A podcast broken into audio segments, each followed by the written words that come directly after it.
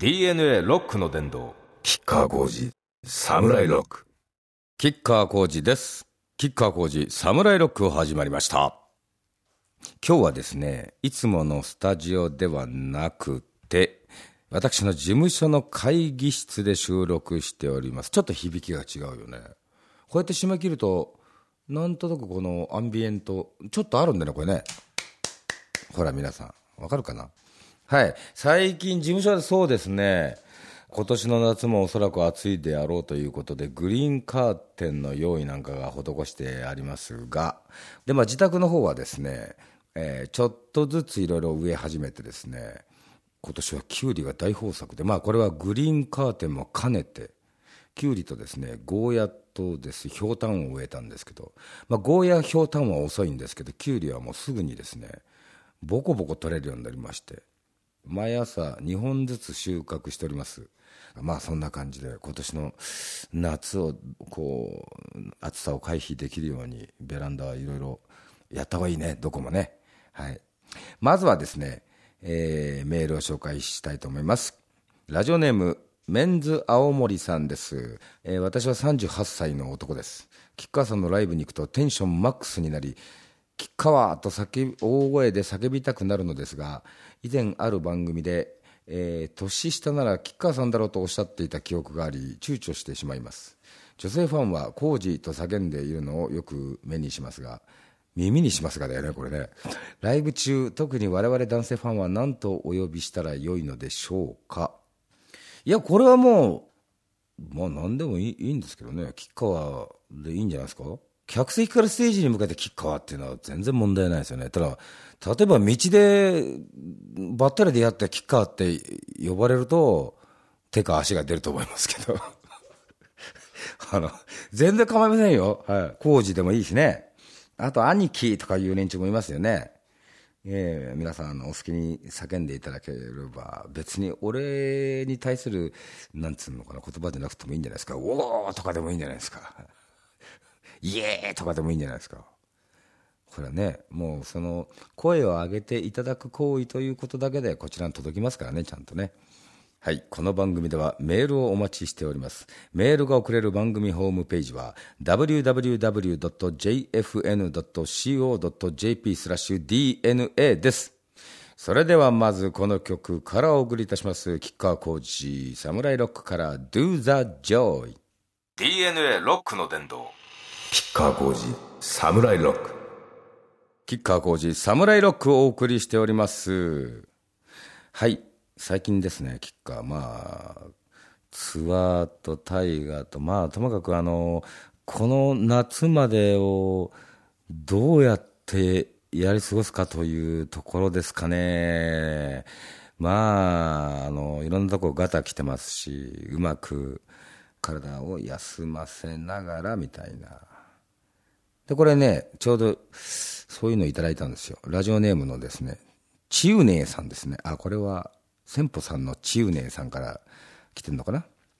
えー中野サンプラザ参戦いたしました、えー体調が良くなかったと聞きましたがそんな感じには全く見えない圧巻のライブでした。その後調子はいかがななのでしょうか？左の顔のあたり心配です。あのね左の顔はもう治ったんですけど、まあ、またいつこのガンとなるかわからない状況でもまあ残念ながらあるんですけどこれはなんか骨の痛みみたいなんでね、えーまああと体もまあこの年になったらっていうかもともとほら若い頃にいろいろぶっ壊れてますからね。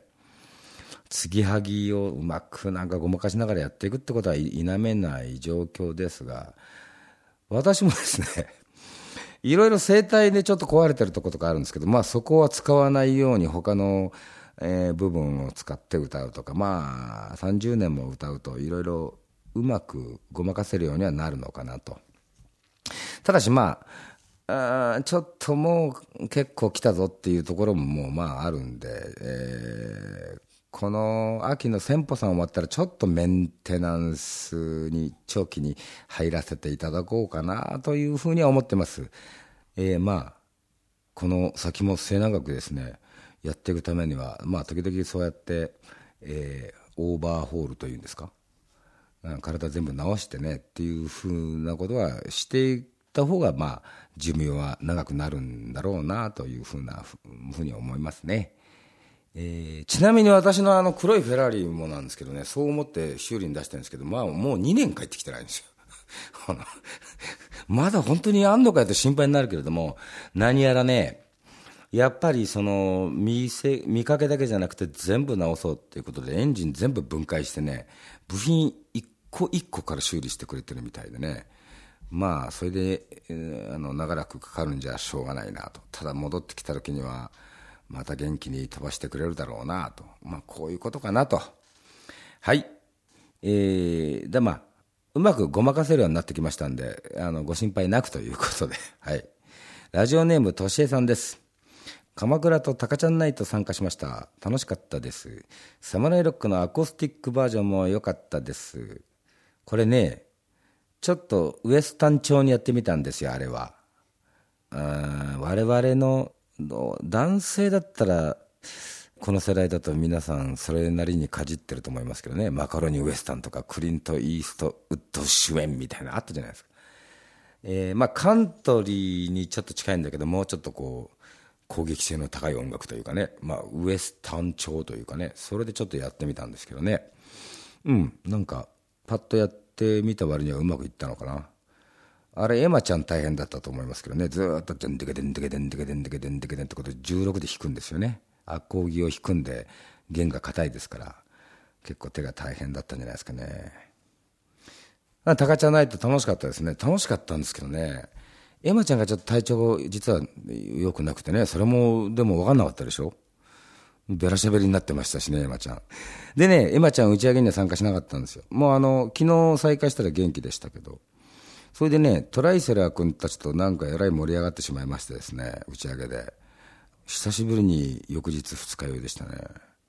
で、トライセラー君たち、俺知らなかったんだけど、もともと同じ事務所というか、近いというか、まあ、渡辺さん関係だったんですよそれで驚きましてですねで今は違うんですけど、まあ、彼らも彼らなりにいろいろ悩みがあってですねなんかそんなあの吉川晃司はどうやって来たんだみたいなことを、えー、聞いてくれたんでいろいろ答えて「まあ最悪お前お前ら自分たちで事務所作っちまえよ」って「ででできますかね？できるよ」って言ったらなんか後から聞いたら社長さんが隣の席にいらっしゃったらしく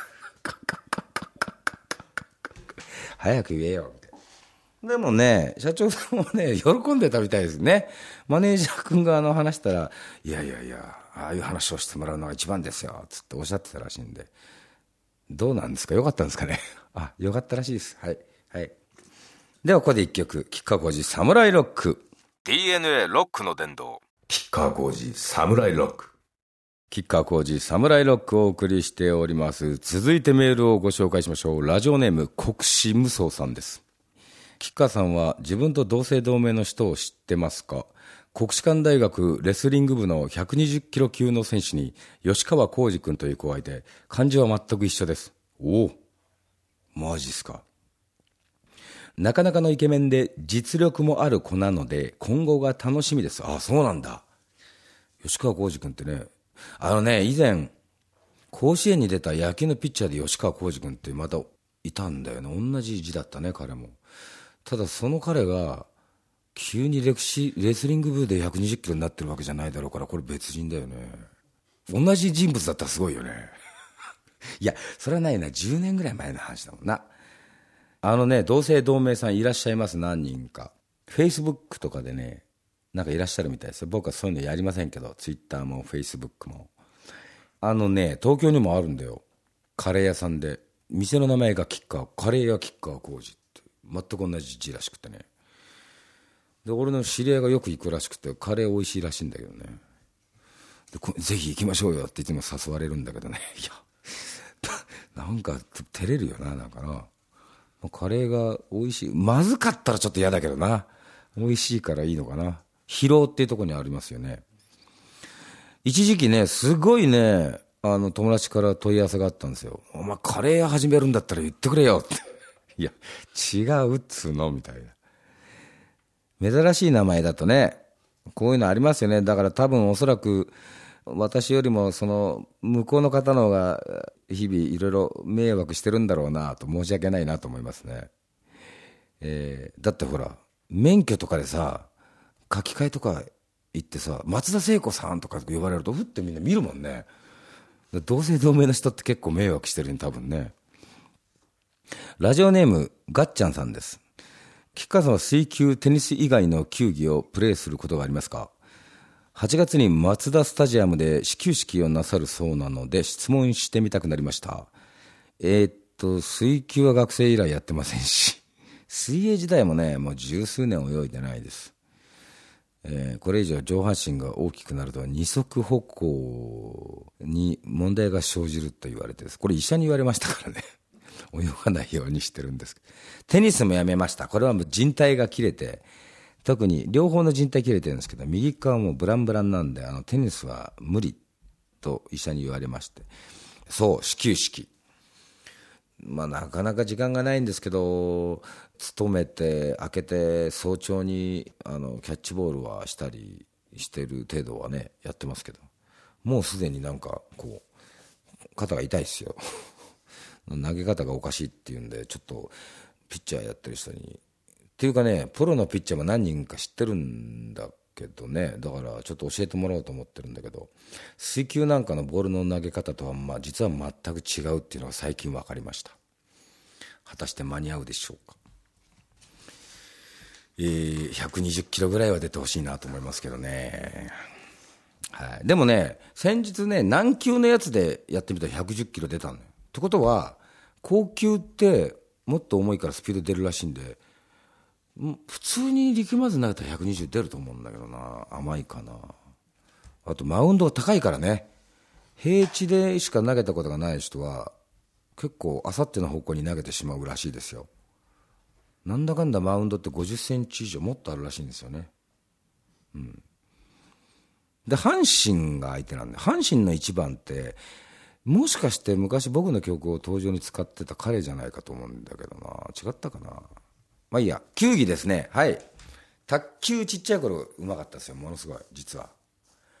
卓球部も全員任したことがありますね。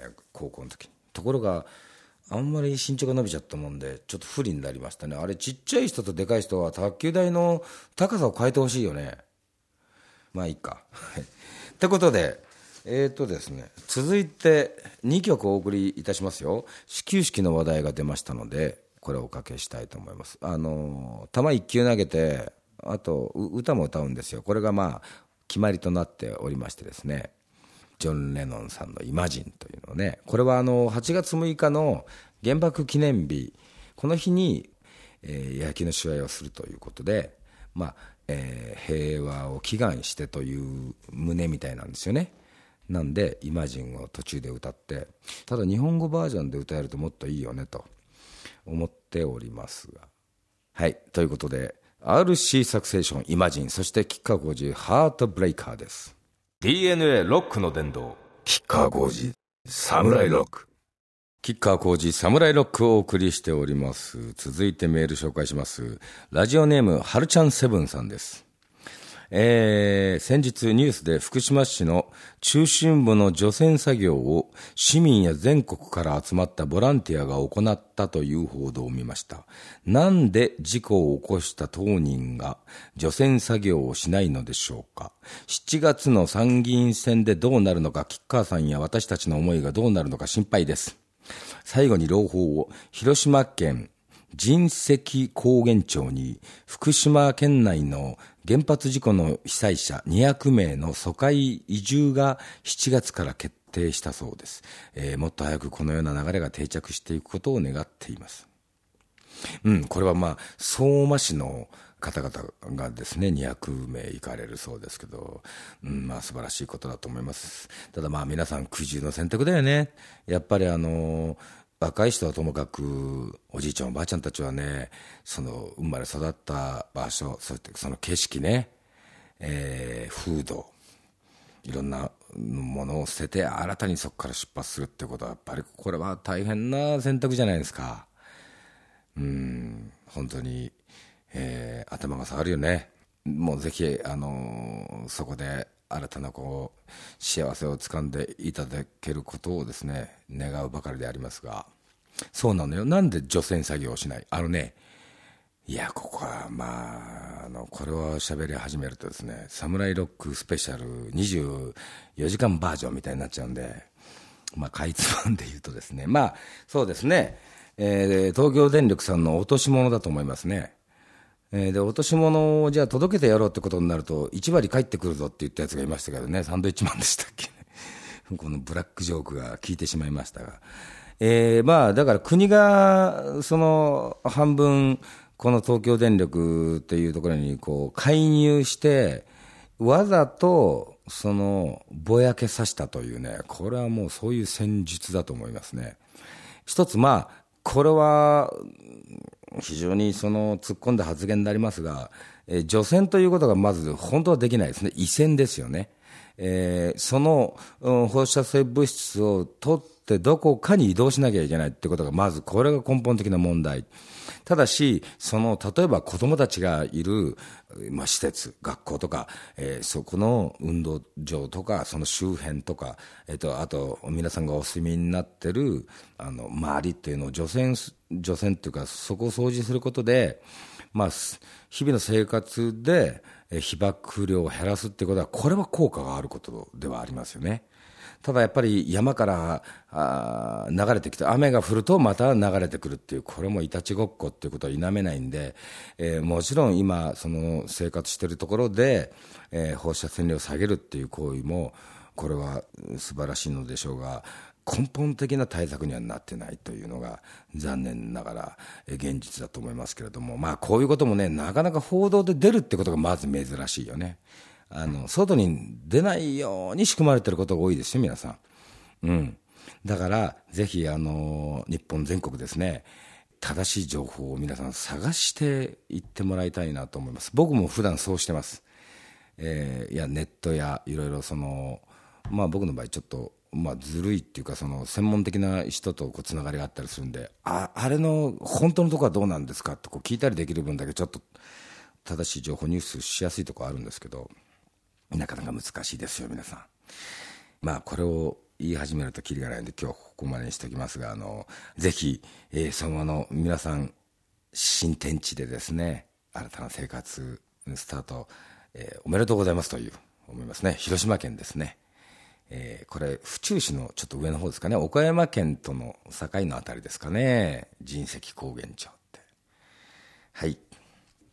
それじゃあ、あのー、ここでもう一曲。吉川浩司ファイヤー。DNA ロックの殿堂。吉川浩司サムライロック。はい。吉川浩司サムライロック吉川浩司がお送りしております。え続いてラジオネームムーミンママさんですテレビでアベノミクスはバブルの時のようにいずれ崩れると言ってる人がいました。いろんな政策が無駄に終わるのでしょうかどう思われますか？はい、はっきり申します。何にも政策は行われておらないと思います。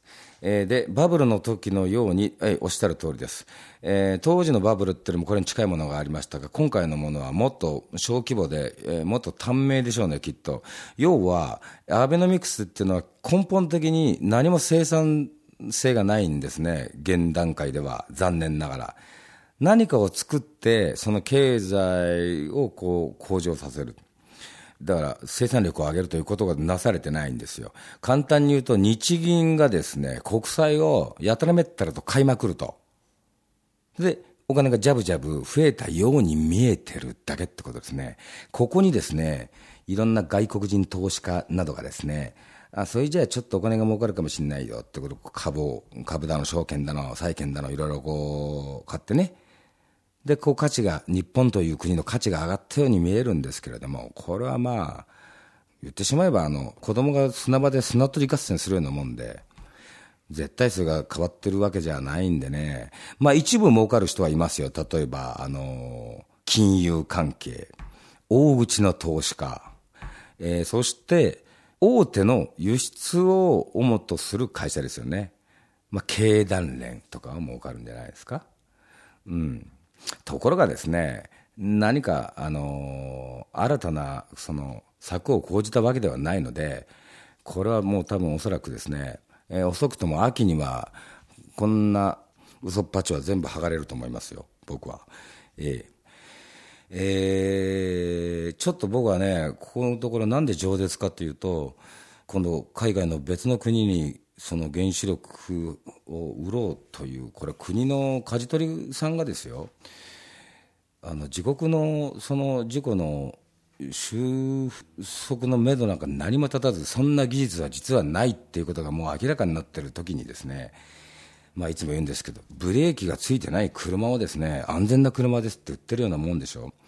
こんな高顔無知なことが許されていいのかと思いますね。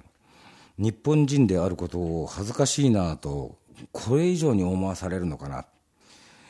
もう、悲しいやら、腹が立つやらね。そもそもね、これ国民投票で決まったんなら仕方ないですよね。それでも、この国は儲かるために売ろうよってみんなが決めるんなら分かりますが、勝手に決めるなよっていう。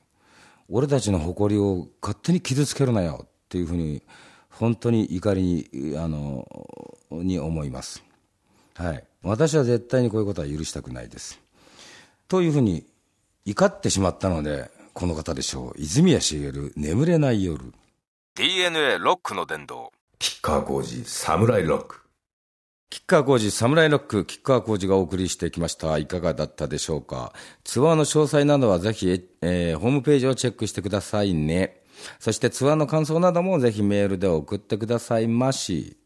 えー、メールが送れる番組ホームページは www.jfn.co.jp スラッシュ DNA です。はい。それではまた来月です。吉川浩司でした。